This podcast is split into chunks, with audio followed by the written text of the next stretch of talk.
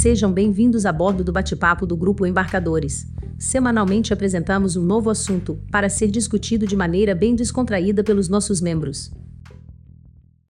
Todas as opiniões emitidas são de responsabilidade dos respectivos participantes, lembrando que essa é uma conversa informal e imprecisa em diversos aspectos. Em nenhum momento, nossa intenção é denegrir ou diminuir a imagem de qualquer pessoa ou empresa. Muito pelo contrário, nosso foco é apenas compartilhar informações relevantes. Boa noite.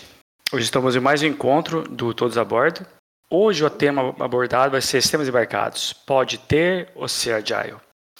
Contamos com a presença de Marcelo Barros, Gilson Fonseca, Leonardo Leite, Gabriel, não sei se vai entrar, Nelson, Nelson Lima e eu, Gustavo Albon.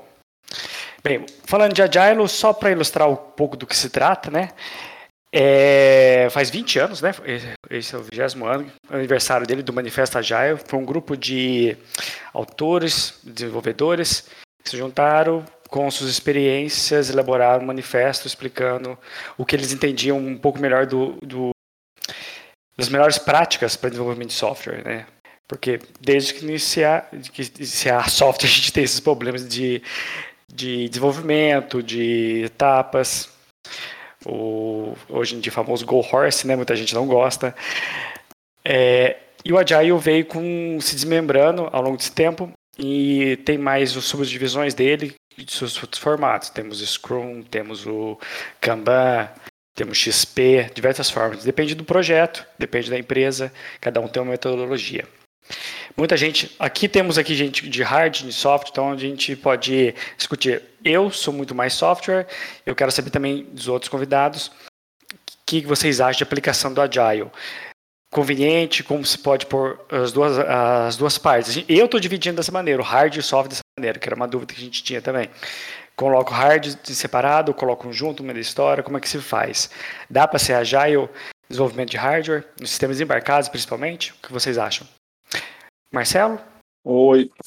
Rapaz, é, é, sempre complicado, né? Porque a gente às vezes tem equipes de hardware muito pequenas, né? E muitas delas eu acho que acabam vendo como overhead esse tipo de coisa, né? você tem um desenvolvedor, dois, né? Para que tanta coisa, para que tanto peso? Mas eu acho que o, o, que eu gostei quando a gente teve a chance de trabalhar com isso, no fundo, era, era Scrum, tá? Foi a, a possibilidade do trabalho ser gerido, acompanhado, sem necessariamente você ter que gerar um peso muito grande de, de documentação. Vou dar um exemplo. Então, para quem está acostumado um pouquinho com, com Scrum, né, o Scrum tem, divide, né, geralmente o trabalho em ele tem lá um backlog, né, coisas que vão ser feitas, essas coisas em reunião com, onde você tem né, stakeholders, tem pessoas que representam as áreas, né, então pode ter lá um cara da, do marketing, outro lá de vendas, o gerente de, de produto, então vai ter uma galera ali que é que quer ter visão, que tem interesse no produto. Então essas pessoas vão decidir daquele conjunto de coisas a ser feito o que é importante ser feito. E aí eles vão pegando papelzinhos ali, né, tarefas, atividades e passando para um, uma seção do quadro que é estamos fazendo isso, né? Aquilo ali vai ter nome para quem vai fazer, e aí pra, a, nas reuniões de acompanhamento eles vão checar o que foi feito, o que não foi feito e tal, e, e vão fazer nesse ciclo, né? Estou explicando bem brevemente, mas pra, só para chegar no ponto que eu quero. Então o que, que eu achava legal, assim, por mais que de repente o desenvolvimento de hardware ele pudesse ser muito bem controlado sendo feito por uma ou duas pessoas, a falta de visibilidade de quem pediu as características era grande. Então, por exemplo, você podia ter um, um gerente lá de, de um gerente de vendas que vendeu uma feature nova e envolve mudança de hardware. Ele não precisa necessariamente, por exemplo, bater nas suas costas e fazer uma pergunta. Ele foi à reunião, ele sabe o acompanhamento, ele sabe quando ela está sendo feita e ele sabe o momento que ela vai ser entregue. Ah, durante a semana teve um puta problema, meu desenvolvedor foi, teve que ir para o campo e não trabalhou naquele item. Na reunião de acompanhamento, isso vai ser explicitado. O desenvolvedor não tem que ficar lá se defendendo sozinho, né? Os gerentes, as pessoas que decidiram que ele ia, elas vão estar tá lá e vão, obviamente, tomar partido por que, que está sendo atrasado, por que, que isso aconteceu, né? Então, eu acho que essa, esse ponto é muito legal, né? Como você tem um quadro de visualização, o cara entra na sala, olha o quadro e vai embora. Né? Ele tem as datas definidas. Então, assim, eu acho que é aplicável sim, e mesmo que às vezes represente um pouquinho mais de tempo em reuniões e, e é, papel, né, e descrevendo o processo e tal, eu acho que, que é muito legal, muito interessante. Trabalharem juntos, você diz, você, o hardware e software no mesmo, na mesma sala. Não, é, eu falei principalmente do aspecto gerencial da coisa, né? Ah, Agora, é, obviamente que se tem um, um, time que é misto, que é o que vai acontecer em geral, né, lá no seu backlog vão ter coisas tanto de firmware tanto quanto de hardware. Mais uma vez, eu acho que é muito importante porque você põe os dois times. Eu estou falando de firmware porque é a minha área, tá? provavelmente vocês vão falar de, de software, né, alguns. Você põe os dois times em, em consonância, né? Quanto que vai estar pronto tal característica do hardware? Quanto que tal coisa vai poder ser avaliada e testada, né? E, e isso é sempre acertado ali, né? Todo, todo período, né? Todo fim de, de Scrum ali, eles vão sentar, vão ver e vão conseguir ter maior sintonia. Então, eu, eu acho que é válido não só para o time de rádio, que foi a pergunta original, e a integração com o restante, com os outros times e com a, a, as pessoas que estão interessadas no resultado do projeto, né? Como eu falei, ah, eu dei um exemplo da pessoa de vendas, mas podia ser a pessoa de marketing, né? Ela, ela vai ter clareza na, na, nas entregas. Imagina que o produto já existe. Você vai lançar só uma feature nova. Então, ela, ela vai ter clareza de quando isso acontece, de que forma e o que está, às vezes, impedindo ou não desse produto ser lançado. Ela vai ter a chance, numa reunião, de mudar, de repente, a prioridade de determinada atividade. Então, assim, para você que é desenvolvedor, isso é ótimo, isso dá tranquilidade de trabalho, né? Ah, mudaram a minha atividade da semana passada para essa. Beleza, arrasar. Eu trabalho, eu sou pago para isso. Não estou nem aí. Vou fazer meu trabalho direito, vou entregar. E ao mesmo tempo todo mundo ganha, né? Você tem um, caminho ali bem claro, bem definido em termos é, de gerência. Você para de ser cobrado por coisas de forma específica, né? Você está num, num, pacote onde tem mais gente consciente aí das atividades e das entregas. Né? Não fica um pouco grande demais essa turma? Na mesma sala muita gente? Você acha que dá para fazer umas divisões com as demandas? Olha, é, depende também da equipe mesmo. Né? Em geral, a gente não tem tantas equipes, equipes com tanta gente quando você fala de filme errado, mas se for de fato o caso, talvez você possa realmente ter uma divisão e de, de vez em quando se encontrar, né, num, num ciclo maior, em num nível mais alto né, de gerência, né? Mas muitas vezes as, as, equipes não são tão grandes assim, não, ainda mais no Brasil, né? Eu trabalhei com equipes de 8, 10 pessoas e eu acho que a questão do time, essa ideia que, que eles trazem, né, de o time te ajudar, o time está sempre buscando atingir o objetivo, né? Isso é uma das coisas que dá uma tranquilidade muito grande para quem está desenvolvendo e quem está participando. É muito bom. Você fica sempre numa posição tranquila, né, para fazer o seu trabalho isso eu achava muito legal na reunião, né? Os desenvolvedores se apoiando, né? Um, um dando suporte para o outro. Né? E aí você tem uma situação. É, Desculpa, Justo, pode falar. Você não pode fazer alguma coisa, alguém te ajuda, né? Ah, eu posso fazer, eu não, agora eu consigo. Então. Eu vi muito uma situação onde o cara não, não tinha o cara que fazia corpo mole, cara. Pô, tá todo mundo remando. Vamos remar também, tirar água do barco, porque senão a gente afunda. E isso é nítido quando você tem essa, essa interação mais intensa. Uma das coisas que eu achei que fazia, faria muito, fazia muita diferença e que eu recomendo para quem está montando esse tipo de equipe é pôr as pessoas da equipe na escolha de quem eles colocam lá dentro. Não porque eles vão escolher só os caras fodões tal. Não, em qualquer nível, a gente precisa pôr um engenheiro júnior.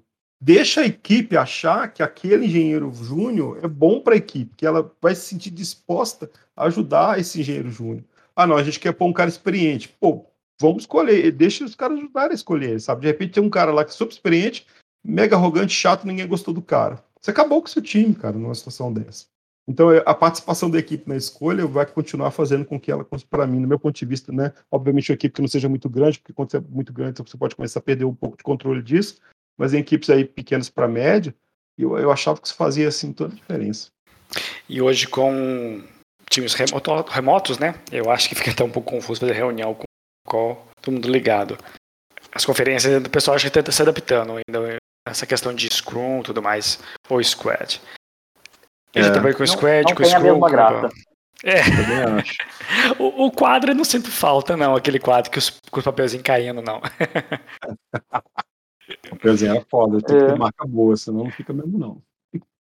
É, vi até um site falando de como tirar o papelzinho. Ele tentava falar o seguinte: a gente sabe que a gente tira errado.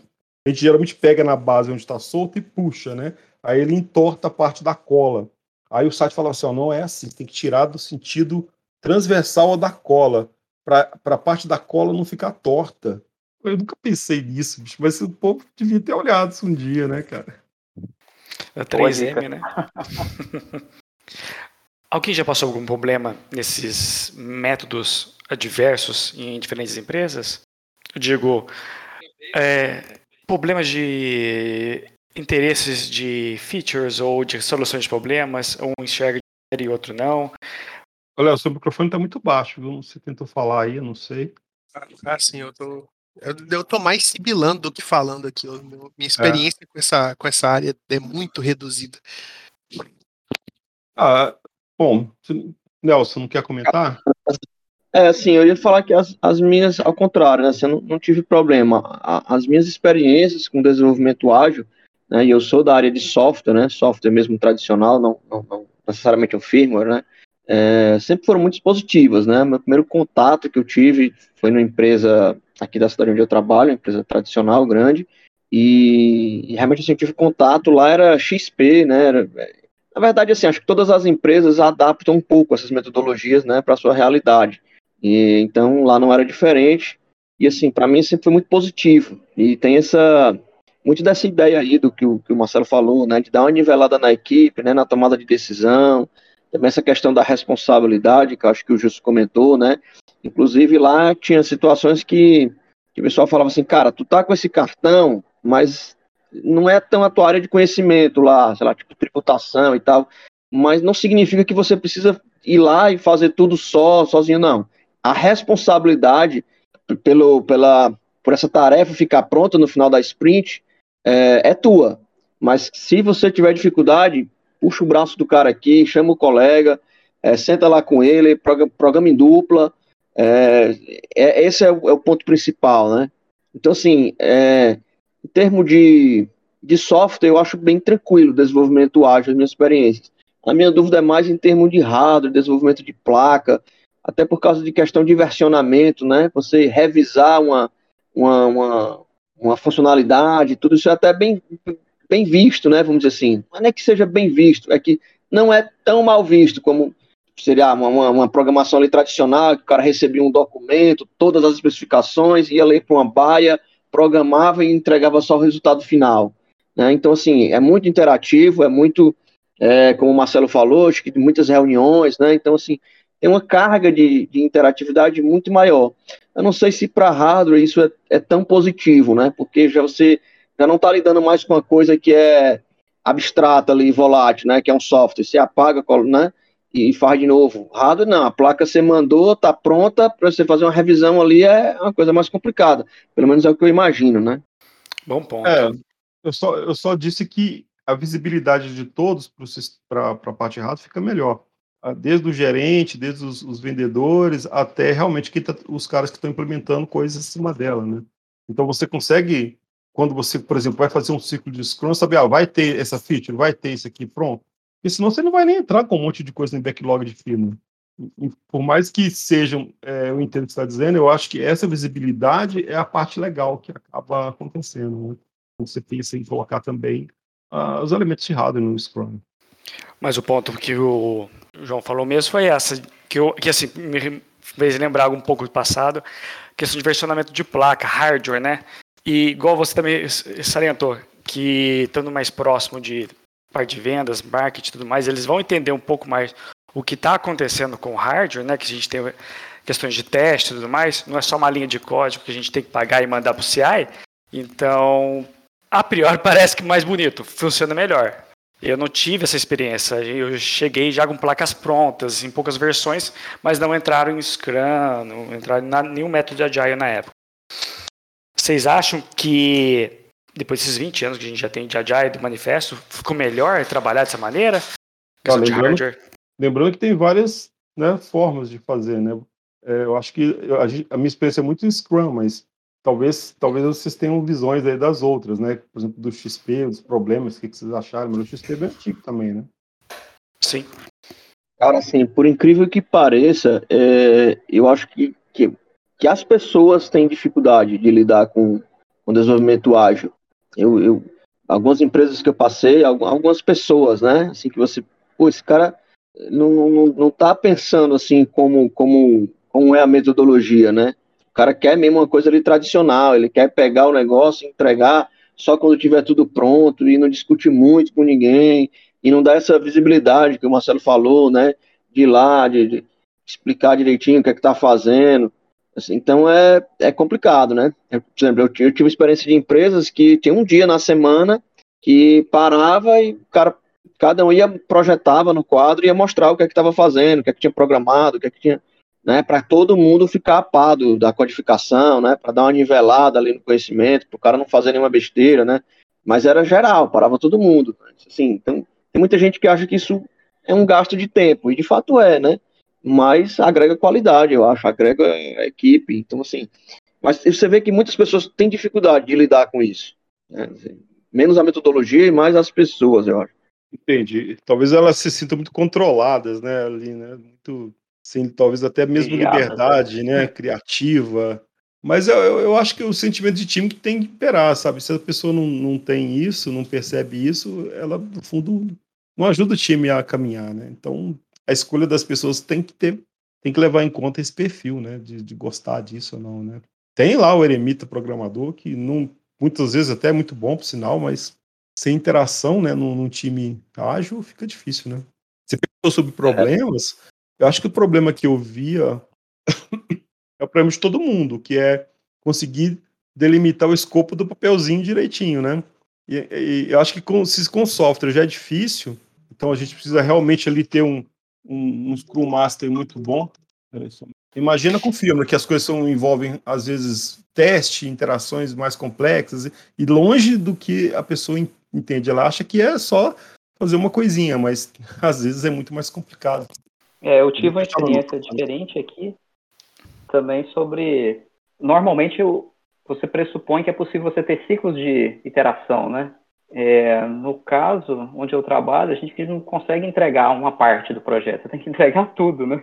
Então, adaptar a metodologia para essa forma de trabalhar é um pouco diferente, né? A gente acaba criando versões e requisitos e incrementalmente usando o Agile, mas o projeto no final, antes de entregar para o cliente, ele tem que ficar pronto. As entregas que são feitas, é, vamos dizer assim, semana em pequenos ciclos, só para vocês na base de teste, né? Você tem uma entrega só para o seu time de teste, é assim que funciona para vocês? É só para é só para interna, é só internamente, né? Só para você uhum. ajudar a progredir no desenvolvimento. Mas eu não consigo alterar depois que foi entregue, né? Então não dá para entregar parcial. Você tem que entregar o produto inteiro. Então, isso é, um, é uma das coisas também, né, Justo? É porque, por exemplo, às vezes um projeto de software, é, o cara partilha daquele que chama né, MVP, né, que é o mínimo produto viável, né, seria mais ou menos isso. É, em software é relativamente tranquilo o cara fazer isso, né? Ó, vou te entregar aqui uma versão, depois a gente, né, depois eu incremento, porque ele possibilita isso, né? E aí também, questão de embarcados, quando envolve hardware, né, é, você também pode embarrear aí nessa situação, né? É, agora que eu preciso Exato. de um novo componente na placa, se eu quiser fazer isso. Então, não dá muito para você versionar o seu produto, você tem que entregar ele pronto, é aquilo ali tudo, né? É, mesmo, mesmo com o firmware, né? Suponha que você precisa de. Você não tem a capacidade de atualizar remotamente, né? Você complica, Sim. né, a situação. Você está produzindo lá mil placas, não tem o que fazer. Tem que estar tá pronto, né? Ou tem que estar tá o mais próximo possível de pronto. É, tem, tem, tem tipo, tipo de, de, de, equipamentos que não, não tem inversão, né? Não dá para brincar, né? Tipo, envolve segurança, envolve né? é, equipamentos médicos, né? Tipo, não dá para o cara, ah, vou botar uma versão e ali já tem que estar tá ah, tudo pronto. Né? Dá sim, rapaz. o mínimo possível. Cadê o Márcio para falar disso? Equipamento médico, né, cara? Que media, monitor cardíaco aqui da na versão beta aí não, não faz muito sentido. Né? É, não, não são todas as áreas, não, viu? A área que eu trabalho não dá para fazer isso, não. Não posso pedir para trazer o avião de volta que eu quero atualizar o software. Ah, sim, não. É... da turbina, né? Foi como teste ali, né? Atualização no ar não dá. Alô? Alô, alô. Por, por um instante eu acho que o pessoal tá caindo aos poucos aqui. Eu também caí, eu acho. É. Mas estou bem.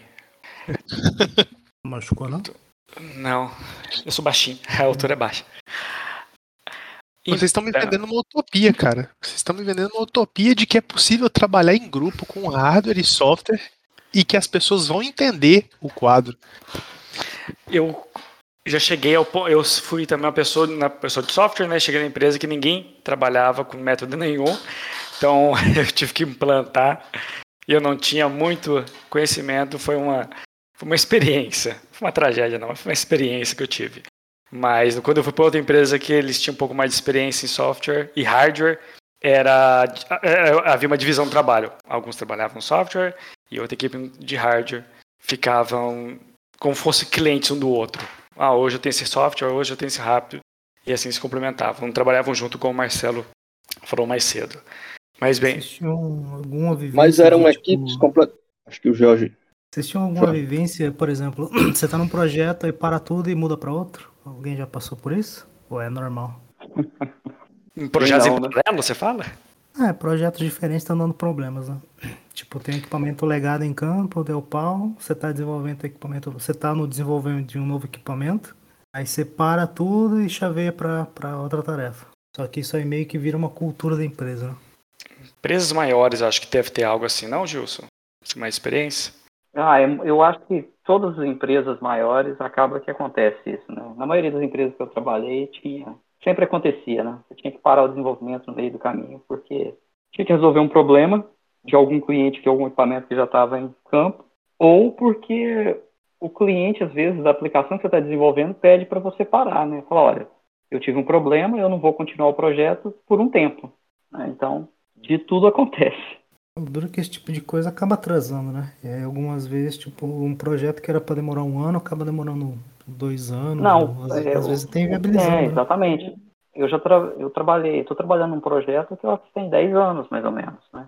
Mas aconteceu isso, houve um problema, o cliente optou por não continuar, depois o cliente retomou, optou por não continuar, houve um problema técnico de outra área, e depois é que retomou. Então, acaba que o projeto vai e vem, né? E a equipe, toda vez você perde a equipe e tem que formar uma nova equipe. Então você sempre gasta muito tempo com isso, até você colocar todo mundo em sintonia.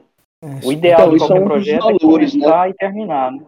É, por isso não ser uma, uma, uma realidade, né? É, exatamente porque acontecem essas mudanças, já o desenvolvimento ágil já, já tem isso como um, necessariamente um valor, né? Mas ele, ele adota isso como o normal, né? Então por isso que os sprints são curtos, né? O seu planejamento é ali, cara, planeja aquele né? Não, não vai todo o projeto, pelo menos quando a gente trabalha, onde eu trabalhava era assim, né?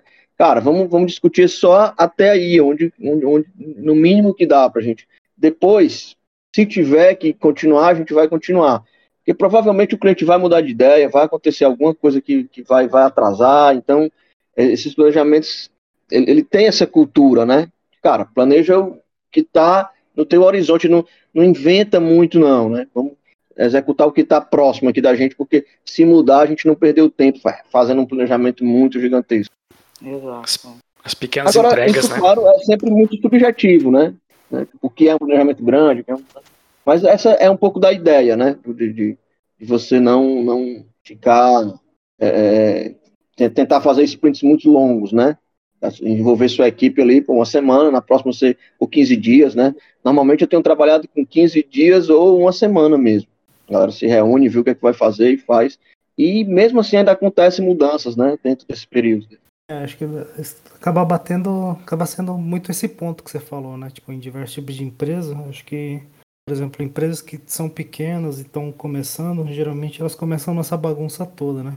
Até mesmo algumas empresas grandes também. Por exemplo, é, imagino que a maioria de vocês já passou por isso, chegou a entrar numa empresa Tipo, a empresa tem 10, 15, 20 anos de, de mercado. Aí você olhando a parte organizacional dela, você se pergunta, né? Como que essa empresa cresceu? Como que a empresa dá dinheiro? Sendo que, tipo, alguns setores são uma zona. O nosso próprio setor né, de desenvolvimento de firma. Muitas das vezes acaba sendo por conta que o pessoal falou aí, tipo, entrada e saída de funcionários, né? Em, tipo, tem uma rotatividade bem grande. Ao mesmo tempo, a empresa não tem a cultura de documentar código, documentar projetos por inteiro. Algumas coisas ficam somente na, na palavra mesmo, né? E, tipo, eu vejo que empresas que estão começando com esse tipo de coisa, algumas vezes ela vai, tipo, ela demora bastante, né, para começar a implementar tudo, os requisitos ágeis. Uh, mas acho que é importante começar, né? Tipo, sair da inércia para começar a organizacionar um projeto, começar a colocar metas de entregas parciais, até mesmo completas, né? Aí eu acho que uma empresa que começa a adotar esse tipo de metodologia e começa a transformar isso numa cultura, não somente no setor de desenvolvimento de firmware, mas nos outros setores também, porque eu já vivi, por exemplo, não tinha comunicação entre o desenvolvimento e o pessoal de campo. Aí, por exemplo, a gente fazia todo um planejamento de como o equipamento é, era para funcionar em campo, mas o pessoal que fazia a instalação do equipamento fazia de outro jeito, saca? Aí, tipo, tinha problemas começavam a acontecer, aí quando eu, eu basicamente deparei era por falta de comunicação, né, com o pessoal de campo. Aí era cliente ligando para a empresa o tempo todo, tipo, tirando o pessoal de, de hardware para atender cliente em campo, para ensinar como configurar equipamento, porque até isso a empresa não tinha feito o manual do equipamento, não tinha disponibilizado via web. Ixi, acaba sendo um rolo, né? Mas eu acho que começar a aplicar esses métodos, pelo menos o método organizacional, né? Tipo, não somente no setor de firmware, mas na empresa como um todo, acho que a longo prazo é sempre uma boa, né? Deixa eu, posso uma pergunta aqui também? Bem-vindo. Sim, claro. É, a gente acaba, né, eu tenho visto o fato do, do, do Scrum ser bastante conhecido, muita gente acaba né, falando e usando mais como metodologia. Mas, assim, existem outras. A gente passou, não lembro se o Gilson estava na mesma empresa que eu na época, por um, uma, um teste, por exemplo, com programação em par, em pares, né? Ou code review e coisas desse tipo, que não necessariamente são parte do Scrum como os elementos básicos, poderia ser, né? Nada te impede de pôr um papelzinho para fazer isso. É, vocês passaram por esse tipo de experiência, o que, que, que vocês acharam? Porque ela, apesar de, né, aparentemente, a gente estar tá gastando mais dinheiro ali, né, com pessoas redundantes, vamos dizer assim, mas não é o caso, a gente sabe que é verdade isso, é, a gente pode ter uma melhoria efetiva de qualidade. O que, que vocês passaram, viram isso? Pair programming? É. Eu já vi, e eu acho que funcionou bem, para transferência de conhecimento. Alguém que está para sair e faz um pair programming para alguém que está iniciando, ou às vezes alguém está iniciando mesmo. Pega uma task junto e trabalha em pair programming. Ou review de código mesmo. Acho, acho que funcionou bem. Uhum. Uh, eu acho que quando eu estava, eu não me lembro, Marcelo, onde eu estava lá, essa opção não. Mas eu, depois que eu estive com aquele outro cliente da empresa, eles faziam isso para revisão de código. E eu achei bem interessante, né? Infelizmente eu não participei de nenhuma que eu fui revisar, mas eu fui revisado, digamos assim. E uma coisa que eu acho interessante é eles colocarem a política da empresa na época era colocar tinha que ter um, um sênior, né, um engenheiro sênior, o autor do código, e eles colocavam sempre um júnior para participar da revisão, para ele aprender, né? Então, no mínimo, tinha umas três pessoas né, em cada revisão. Então, estava uma política bem interessante. Perguntei assim, porque é, a experiência foi. Eu achei muito legal a experiência no fundo, mas a gente não tinha um time tão gigante nem tanto recurso. Mas, cara, assim, é, é incrível você pegar um código que foi feito em par e depois numa revisão parecida com essa que você falou, sem achar problema. E aí você pensa Nossa, que você está fazendo, né? O tempo todo. É, equipamento industrial, equipamento de controle, e tem problema. Então, não, pular as etapas, né, e achar que vai estar tudo certo, não, não é talvez a melhor coisa. Qual que é o custo disso também, né? Quanto que custa um recall, uma vida, né? Então, eu sei que é complicado, mas eu, eu achava uma das coisas mais interessantes. Por exemplo, eu, eu, vivia mais ou menos os dois cenários, né? Tipo, uma empresa onde estava começando a aplicar, ia começar a aplicar o code review, né? Mas, tipo, não, não era uma cultura da empresa. Mas, tipo, e também ninguém tinha trabalhado com isso antes. Era uma ideia que o pessoal colocou na mesa e ia começar a aplicar. O pessoal tinha definido um code style, né? Que como que a aplicação como um todo para todo, tipo, todo mundo tinha que codificar daquela, daquela forma especificada por definida, né, em reunião. Só que durante o code review meio que bateu um ponto, assim, né, tipo, meio, meio de ego. Tipo, quanto mais erro achar, tipo, mais tô denegrindo aquilo que você fez, entendeu? Aí meio Entendi. que acaba virando briga interna, essas coisas. Aí, tipo, aí, por exemplo, só que é aquilo lá, né? Não era cultura da empresa fazer isso. Mas já trabalhei Entendi. em empresa onde já, já era cultura isso daí, então, tipo, Basicamente, o que acontecia? Você tem o code style que a empresa definiu, né? Isso daí é tipo, cala a boca e faz. Tipo, isso já foi definido muito tempo atrás como equipe grande ou reduzida. Tipo, todo o código já está naquele padrão de codificação, então tipo não é porque você chegou hoje que você vai querer mudar tudo. Então, tipo, é. deixa, vai seguindo o que já foi definido, que, tipo, tem bastante coisa desse jeito, né? Porque se às vezes tem uma pessoa que chega meio que, ah, não gosta desse tipo, eu não gosto de abrir chaves daqui, eu sempre gosto de abrir chave embaixo. Às vezes a pessoa meio que vai deixando só pra ver se passa, sabe? Aí uhum. eu já vi, tipo, em reunião o pessoal falar, tipo, do focus, né? Por exemplo, eu vou focar no code style, é um dos pontos. O outro ponto é a pessoa verificar alguns pontos da lógica, né? Tipo, ah, esse booleano com esse outro booleano, ah, aqui essa lógica tá, tá estranha. Você não quer avisar ou tipo algum, algum tipo de refaturação pontual. Mas o que eu percebi é mais no olho, né? Tipo, a pessoa justamente não pega tudo que você fez e testa. Mas bater o olho e fala, ó, oh, aqui você pode melhorar, ó, oh, aqui tá errado, ó, esse ponto da documentação tá errado, esse ponto você não documentou, tudo mais. Mas, tipo, eu nunca vi da pessoa pegar e testar por inteiro aquilo que ela fez, né? Mas basicamente bater o olho e ver o que pode ser melhorado. Na parte de lógica e na não, parte de style. Em geral, o objetivo, o objetivo da revisão não é você identificar problema ou fazer um teste de lógica, né? É uma, realmente uma revisão geral, né? Não é objetivo você identificar um bug, é, digamos assim, espalhado ao longo do, do código, né? Uma lógica ali. É, é difícil a pessoa pegar esse tipo de coisa. O sim, objetivo sim, é realmente localizar ah, algumas coisas e falar, ó, realmente isso aqui não ficou claro, isso aqui seria bom reescrever. É, qual que é o trick que você usou aqui, né? Isso aqui não ficou bom, tem que pelo menos comentar aqui o que, que você, por que, que você fez dessa forma, né? Uhum. Agora, quanto a estilo de código, isso aí gera uma polêmica tremenda, né?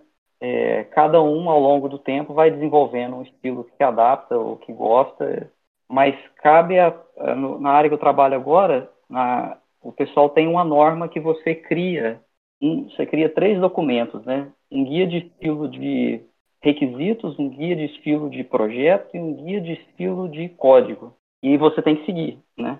E isso vai ser cobrado de você. Então, você já trava ali e todo mundo tem que obedecer daquele ponto em diante.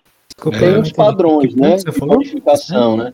Ponto você falou que comentou que todo mundo tem que seguir, que eu não, não entendi. Não, não, era o padrão de código, era outro ponto que você falou, né?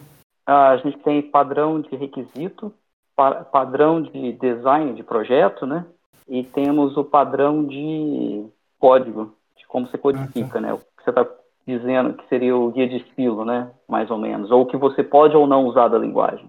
Ah, e a linguagem que foi definida, né? Ou as linguagens. Então também está ali travado. Então, antes de você começar a codificar, você já trava essas três coisas. E todo mundo que entra no projeto, primeira tarefa é fazer leitura desses três documentos, dos padrões e seguir com eles. Nelson, você tinha falado alguma coisa? É, padrões? Não, só tinha falado que existe alguns, alguns padrões de para codificação, né? Acho que a GNU tem um, tem tem, tem algumas padronizações já aí, enfim, conhecidas. Mas é como o Jus falou, ao longo do tempo você desenvolve o seu estilo, né? E isso realmente é, é quando você está lidando assim num, num software que, que, envolve equipe, muitas pessoas, é, a empresa precisa ter o padrão dela, né? Alguém acaba precisa tendo que, que definir isso daí, senão realmente fica tudo misturado, fica, fica bem, bem, bem é, confuso mesmo uma coisa muito boa quando você tem a oportunidade de ter é uma ferramenta que verifica o estilo. E aí você não perde tempo com isso, né?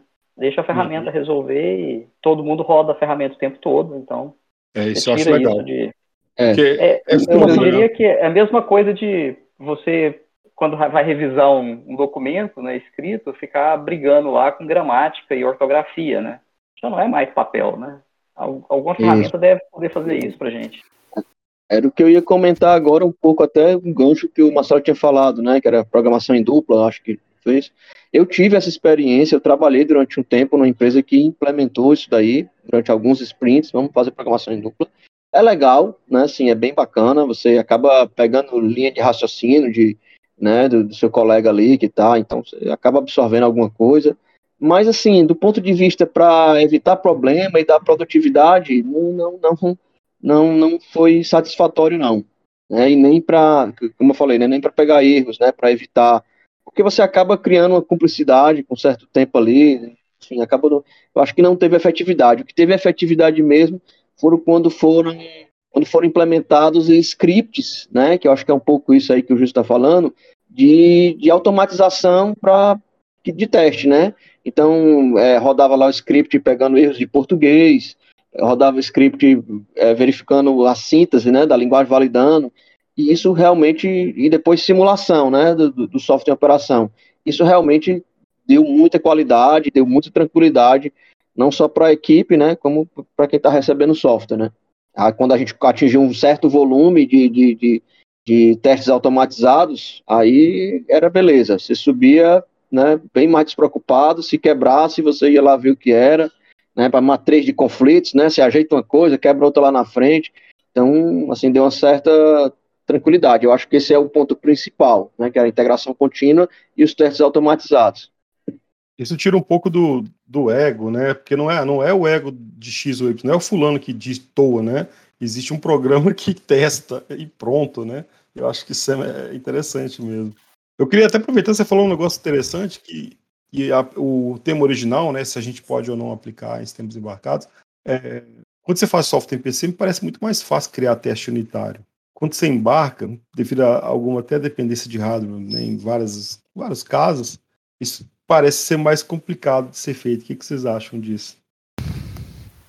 Cara, assim, eu, eu não tenho tanta experiência em embarcados, né?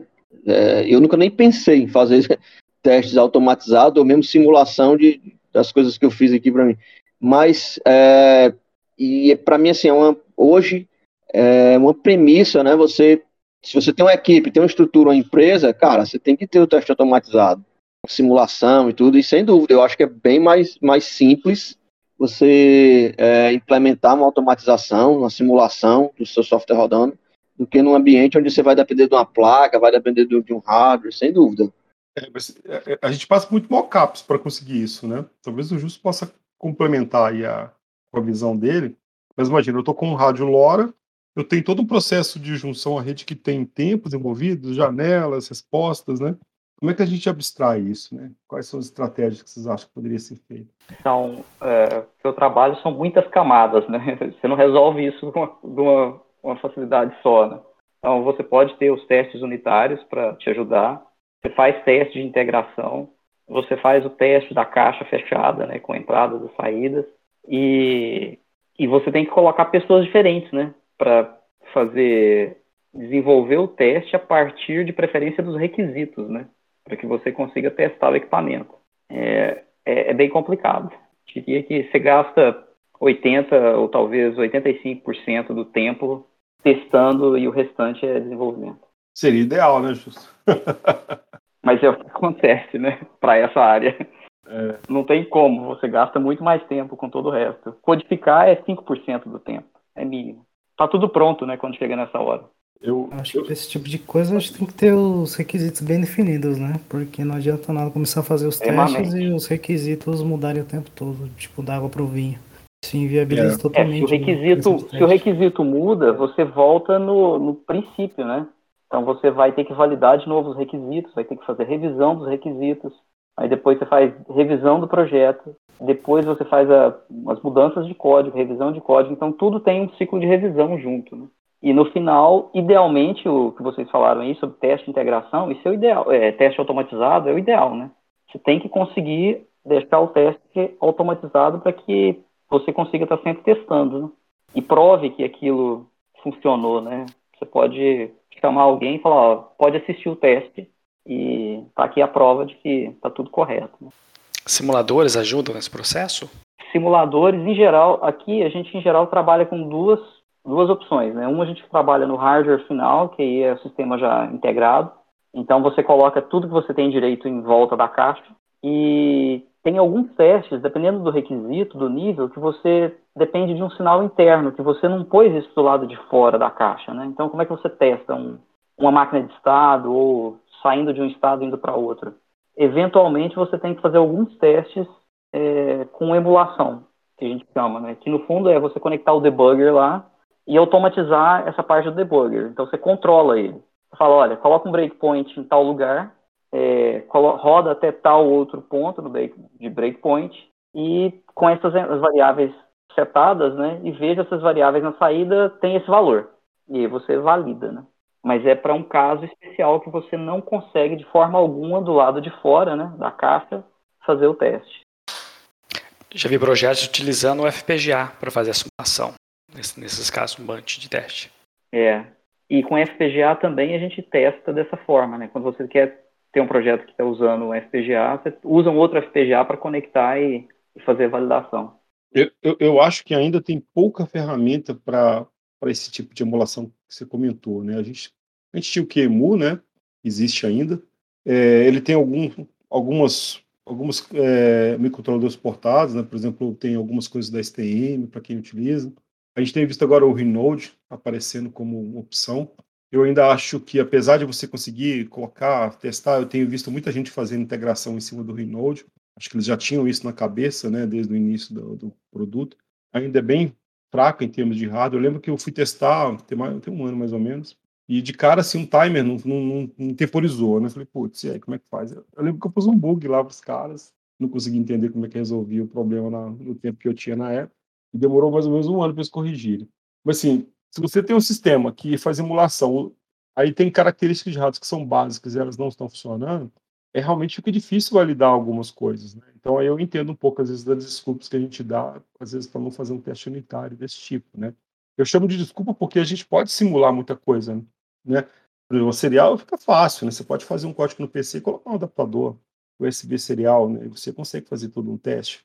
Mas temporizações críticas, aí parece que a gente começa a demandar realmente uma infraestrutura de hardware que, que, é, que, que não é tão disponível, né? Ou você cria, ou você constrói, mas eu não, eu não consigo lembrar aqui de fabricantes que oferecendo esse tipo de coisa com mais facilidade, sabe? Esse é, esse é um, um ponto assim que eu queria comentar. Você fala um. Escala também, né, Marcelo? Acho que fica um pouco difícil de você simular, né? Você escalar usuários, interações, né? Você vai precisando de recursos, né? De máquina, de. É. Não sei se ficou claro. É, um usuário que... interagindo, você consegue, aí dois, três, mais mil. Como que seria essa interação de, né? Você às vezes escalar fica complicado, você só sabe na prática mesmo, quando vai para o produto entra em produção, né? É, não sei, né? Você vai pôr no mercado e você está dizendo que tem muitos usuários do produto, né? É isso? Isso, isso. Hum, é, bom. Um Eu acho que ele está pensando no caso como se fosse um servidor, né, de aplicação e você começa com poucos, poucas conexões e de repente você tem muitas, né? Entendi. Isso, algum tipo de aplicação nesse sentido, né? É. é que parece que o sistema embarcado é um pouco mais contido, né? Você não tem tantas interações milhares, algo mais específico para cada usuário. Eu acho que tem características. É, mas às vezes você tem muitas entradas, né? É. Muitos sensores, né?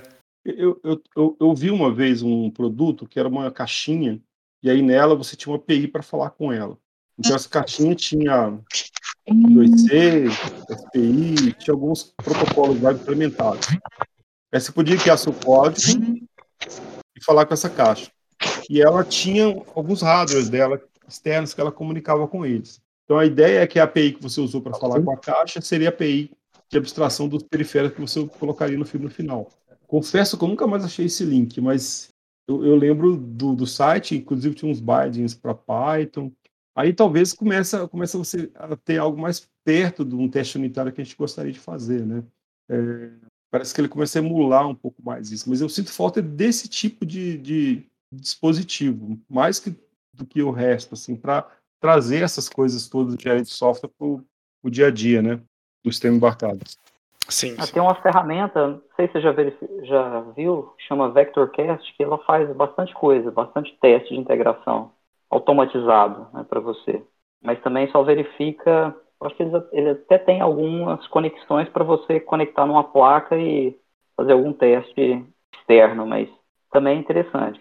É que, no fundo, nunca é possível você ter uma solução só para você fazer um teste, né? Você precisa de várias coisas em geral para fazer um teste amplo. É, ainda mais em né? Tem que ter criatividade. É. Desde, desde, desde piscar um LED tem que ter alguma criatividade. Você pode muito bem tipo, pôr um print no terminal, né? Fazer uma, uma casquinha de, de escrita em GPIO e na hora H virar LED, né? Mas desde uma coisa simples como essa, você tem que começar a pensar em formas de viabilizar um teste, né? É. Quem trabalha com pequenos projetos caseiros, caseiro, assim, automações é, em casa mesmo, ou projetos como freelancer, consegue utilizar essas metodologias e tudo mais, ou só funciona para a equipe? O que vocês acham? Jorge, você que gosta de trabalhar faz alguns projetos por fora. O que, você acha disso? Dá para trabalhar você fazendo seu próprio Scrum consigo mesmo? É, é meio complicado já, né? Fazer isso, mas existe a cobrança já, né? Que seria mais ou menos um Scrum. Mas geralmente é aquilo lá que o. Agora não lembro o nome do, do rapaz aí. Ele falou que, tipo, no começo do projeto tem toda uma documentação inicial, né? Tipo, não só de requisitos, mas do plano de ação, por exemplo. Gilson. Uma aplicação, uma colhedeira automática, por exemplo. Aí, em cima disso, você vai fazer a documentação inicial de tudo que vai envolver a parte de, do, do, do equipamento, né? Se vai ter uma IHM, se vai ter quais sensores que vão ter, uh, se tem que acionar alguma coisa, não. Isso tudo entra numa documentação inicial. Aí isso demora um tempo também, porque principalmente você tem que validar tudo aquilo que você escreveu com o cliente final, né, para ver se aquilo realmente vai atender as necessidades dele. Em cima disso, você vai fazendo as entregas parciais da, das coisas, né? Tipo, à medida que você vai, toda semana você vai criando uma release, assim. Se for, sei lá, uma coisa simples de você mostrar, né? Tipo, eu, talvez a colhedeira não seja o melhor, melhor exemplo, uma aplicação simples onde você consegue entrar numa ligação com ele e mostrar mais ou menos aquilo que o fluxo de funcionamento, né? Uma das coisas que eu vi que um antigo chefe meu tentou desenvolver era um equipamento multi-IO. Basicamente, tinha a praça de pedágio e ele meio que ligava nesse multi-IO. Esse multi-IO fazia a gravação do sensoramento da praça de pedágio, né? Tipo, vai passar um veículo, aí ele conseguia acompanhar o acionamento de todos os sensores da praça de pedágio. Isso daí ele armazenava em um arquivo. Aí esse mesmo multi-IO ele conseguia reproduzir o sinal inteiro que ele gravou. Aí tipo, com isso daí ele conseguia fazer a validação do firmware dele, né? Tipo, no período de X horas lá, ele viu que passou tantos veículos. Aí nos testes que ele fazia, toda alteração de firmware, cada release que ele vai lançar, né? Teria que executar esse, esse equipamentinho para injetar os sinais, né? No equipamento. Isso daí tinha que bater em 100%. Caso não batesse, queria dizer que tipo, tem alguma coisa errada na aplicação e tem que revisar. Mas geralmente é assim, cara. Tem, tem uma documentação inicial, né? Pra ter uma cobrança, ser seu Scrum diário, né? E outro também que o cliente, uma vez que ele tá te pagando também, ele quer ver resultados também, né? Você não consegue ignorar, querer ignorar o cara também. Que é uma, porque às vezes também o cara nem te paga, né? Aí, aí não tem como enrolar, não. É, ah. uma coisa que a gente não tem em cultura, mas que seria o ideal, né? É quando você estiver desenvolvendo, ao mesmo tempo você tem que estar já pensando no teste, né? Como vou testar isso? Isso tem que ser desenvolvido meio em paralelo, né? Idealmente. É, tudo que não é testável... Metodologia com, com, esse, com essa... Tem um nome, né? Acho que é uma sigla, agora me fugiu, mas você... primeiro você cria os... É o TDD, Nelson. Isso, TDD. Isso, Test isso. Driven Development, se não me engano. Pode falar. Não, era só isso aí mesmo, só para comentar que, que, que tem uma metodologia com, essa, com esse viés aí, de você primeiro montar os seus ambientes de teste, depois você, você partir para a prática, né? Programar em cima disso, dos requisitos. É, não, tem até Mas, livro, né? Linguagem, para linguagem simples, para quem está embarcado, já que é o que a gente está puxando volta e meia, falando sobre TDD. A gente já postou algumas vezes, eu acho que no grupo lá, né? Eu não, não lembro agora o nome total do livro, mas é bem nessa linha. E é tudo em C, né? Não é, não é C++ no caso, né? Aí fica bem pequeno também a plataforma, né? Chama é, Unity. Para o código, sim, né? Para o código dá certo, mas eu falo é um pouco mais amplo, né? Às vezes você precisa de pensar como você vai testar o próprio equipamento, né?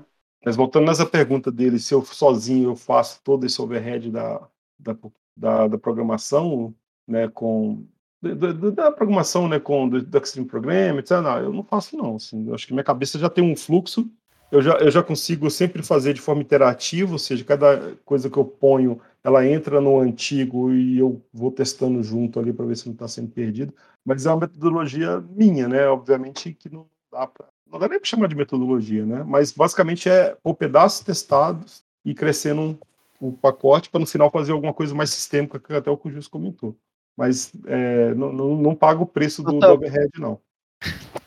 Tu, mesmo tu fazendo só, tu usa algum versionamento de códigos? Ah, tipo sim, GitHub, não. SVN? Não, isso aí não tem uma linha de código sem versionamento. Isso para mim é, é uma das coisas que eu parei de fazer, né? Esse negócio de ter zip, ponto .old, nossa mãe, isso é uma loucura. Então começa GitHub. É. A Git, né? Começa não já no GitHub, é importante. Geralmente eu tenho Você faz só, mas... do Bitbucket, né? Que tem repositório privado. E por ser uma universidade, eu tenho um Bitbucket bem grande. Né? Então, O GitLab é, você consegue criar projetos privados também. é, tem agora mais serve recursos que o Bitbucket. é, Eu uso o GitHub, mas tem privado também. Eu já, tinha, já, Mas- eu já usava o Bitbucket quando ele tinha mais, oferecia mais coisas que o GitHub para quem usa projeto privado.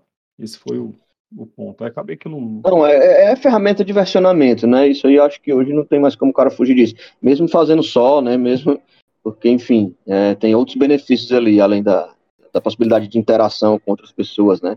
não, Fazer o fazendo, merge, código. fazendo hardware eu mas- faço versionamento. Não, não tem essa. O layout tem versionamento e, segue, não, não tem como fugir mais, né? Não fazer isso, eu acho que é considerar uma das boas práticas aí do desenvolvimento. né? É uma boa prática também. É, né? mas Tem que se assim- aprofundar um pouco mais com o Git também, né? Tipo, tem algumas pessoas que só sabem o básico, só. Com Git clone, commit, push, pull. É, eu concordo, precisar mas fazer um, a ferramenta é complexa também, né? Ela tem muitos casos de usos, né? E aí hoje virou que só tem Git, né? Todo mundo que só usa Git só fala de Git. Cara, tem um monte de ferramenta de controle de versão, algum bem mais simples, né? Em termos de, de uso. Então eu não sei também por que, que tem que ter um, um player dominante, né? Num mercado tão vasto assim. Mas assim, eu concordo, é, o Git é Tem o case, né? um pouco. Cara do Linux e tal, pra o case de sucesso aí, acaba. Hum, Lembrando que no início ele falou que não suportava o Windows e azar, quem quiser que fizesse funcionar, né? E o povo foi lá e fez. Nunca foi É, mas assim, hoje comercialmente falando, é, mas assim, eu eu sempre falo, né, para quem me pergunta, cara, você tem que ter uma, uma ferramenta de versionamento, isso é imprescindível, mas é, todas são muito parecidas, vai mudar o nome do comando, vai mudar um- o ícone, vai mudar, mas é, a filosofia é tudo muito semelhante, você pega uma, pega outra, é mais ou menos como o banco de dados, você sabe um, você facilmente se adapta a outro, tudo é bem parecido ali, os conceitos principais, se você absorver, rapidamente você consegue dominar. É, tem que ter. Seja qual for, né? Tem que ter. Isso. Dia Eu uso zero. muito o SVN pra, pra, eh, pra ainda, né? Sim, eu uso o GitHub, mas o cliente eu uso o SVN de boa. Na, na empresa eu uso o SVN. Nossa, Eu usei tenho- muito tempo ano. É. Eu Eu também muito uso do... SVN ainda. Ah, olha só, mais um. Mas Gostava muito do é, Mercúrio. pessoalmente eu usava o Git, né? Mas o mas problemas de hash acabei indo pro SVN por causa de demandas da Hum. aplicação. Interessante. Eu estava muito no Mercúrio HG no uso pessoal, mas, cara, o mercado é Git. Ah, você eu- vai ser empurrado pro Git, não tem muito como você fugir, né? É. É, eu uso o SVN privado, né? Então tem um servidor lá na empresa, um servidor free, e a gente usa o SVN. Agora, pessoalmente, quando eu quero publicar alguma coisa, eu tenho lá minha conta lá no, no GitHub, mas uso o mesmo cliente, né, do SVN. Então, para mim tem essa facilidade aí. Não É, uso nossa. o cliente do, do, do Git, não. Uso o próprio SVN, que é compatível. Então, facilitou isso daí para mim. Experiência. Agora, como, Mas- voltando aí também um pouco à pergunta, acho que como eu sou acho mais parecido com o Marcelo aí, não dá para você ser o Scrum Master, Stakeholder, é, programador, tester, né? É, num bolo só, tem como você dividir essas tarefas, né? Você acaba, você mesmo desenvolvendo, você acaba abrindo um pouco mão, pelo menos no meu caso, né? Já que eu estou fazendo para mim, por que eu vou documentar? Embora, claro, né? As coisas mais importantes ali você coloque, mas não no nível de detalhe, de, ah, vou desenhar aqui antes. Aí, não. Uma criação que sai um pouco junto aí. Quando você está trabalhando em equipe, exige um pouco mais de disciplina nesse, nesse tipo de tarefa. Sem dúvida. Não, Para sem manter um histórico, né? Você pode falar, ah, fiz tal coisa, em tal data, tal feature foi formada dessa maneira, então você consegue até apontar soluções, problemas, onde foi Cara, até o padrão problema. de código, né? Até o padrão de código. Eu, quando eu programo uma coisa minha, que é pessoal, eu uso o meu padrão de código. Quando eu estou na empresa, eu uso um outro padrão de código lá. Um pouco mais comercial, mais amigável lá, enfim. É um, aí já pega a ideia de um, de outro, e de ter o meu pessoal, não dá para você impor tudo, né? Então, isso democraticamente foi feito um padrão, você utiliza o padrão de lá. Mas quando eu estou fazendo pessoalmente, eu uso a minha codificação. Uhum. Ninguém vai te condenar por isso, até que você publique. Pois é, não, mas aí se for free, né, tá grátis, quem quiser, o cara tem que também aceitar, né? Concordo. Tá achando ruim? Pior. É, tá achando ruim, não usa, cara. Põe, um, põe um, um PR aí, vai. Deixa quieto. Igual aquele O cara já pull tá dando o algoritmo de graça e tá, a biblioteca tudo de graça, o cara ainda vai exigir a codificação. Mas, request ó, identitar. projeto que existe, viu, cara? Nossa, eu passei por uma história dessa assim que eu fiquei de saco assim. Você vai perdendo até o entusiasmo, sabe, de contribuir com as coisas. Mas enfim. É, hater, hater de, de, de- de código, né? Hum, complicado. Mas é assim mesmo, né? O ser humano é. Polícia da internet. Bem, eu tem mais algum ponto que alguém gostaria de lembrar, levantar? Que a gente está dando por volta do nosso tempo mesmo, uma hora já de conversa. É, eu acho que a gente passou por, apesar de não ter sido, não ter tido uma metodologia talvez, né, definida, mas a gente tocou vários pontos importantes aí de, de programa, de- dessa parte, né, de dos 20 anos, né, de programação ágil. E eu acho que foi legal, acho que é isso mesmo. Dá para Então dá para aplicar, dá, né? Acho que dá, tem, tem toda a cara, depende de você adaptar para sua realidade, né? Bom ponto. Infelizmente não tem ninguém para falar que não dá para. Teria alguém para a gente discutir. Não, a gente não, a gente colocou que no Guerreiro Solitário ninguém tá fazendo, não, né? Eu apoiei, inclusive, Ah, o. Nelson, tô junto. É, eu concordo, né? Guerreiro solitário não faz sentido, né? Perda de tempo, né? Deixa eu pôr meu estilo de código, deixa eu fazer do jeito que eu quero, né? É, deixa- seja livre, pelo menos, em alguma coisa, né? É, concordo. Exerça a sua individualidade. ótimo, pessoal. Vou agradecer a participação de todos. Se alguém quiser dizer mais alguma coisa, por aqui eu já despeço. Uma boa noite. Bom, valeu, galera. Boa noite. Acho que é isso, né? Show, foi legal. Boa noite para todo mundo aí. Obrigado. Boa noite, muito obrigado. Valeu, turma. Um abração aí. Um abraço.